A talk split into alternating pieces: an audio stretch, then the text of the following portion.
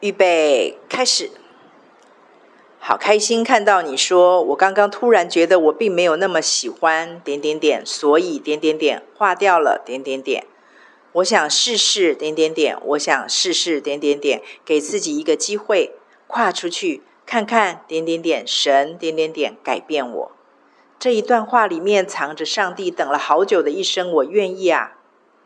那是他唯一不能够帮你生出来的。从你一开始什么都回答，我不知道我要什么，我不知道我喜欢什么，我不知道怎么选，到现在的我想试试，跨出去，看看，改变我。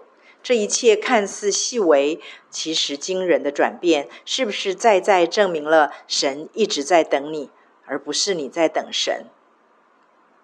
接下来你就会成为让河流改道的头一块石头。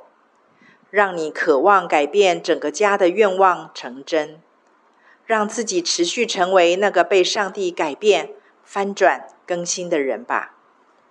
你会很惊奇的发现，你就像你家自己个人的改变一样，你的家也会开始松动翻转，因为你已经按下去那个停止咒诅、开始祝福的按钮，律启动约的这个真理。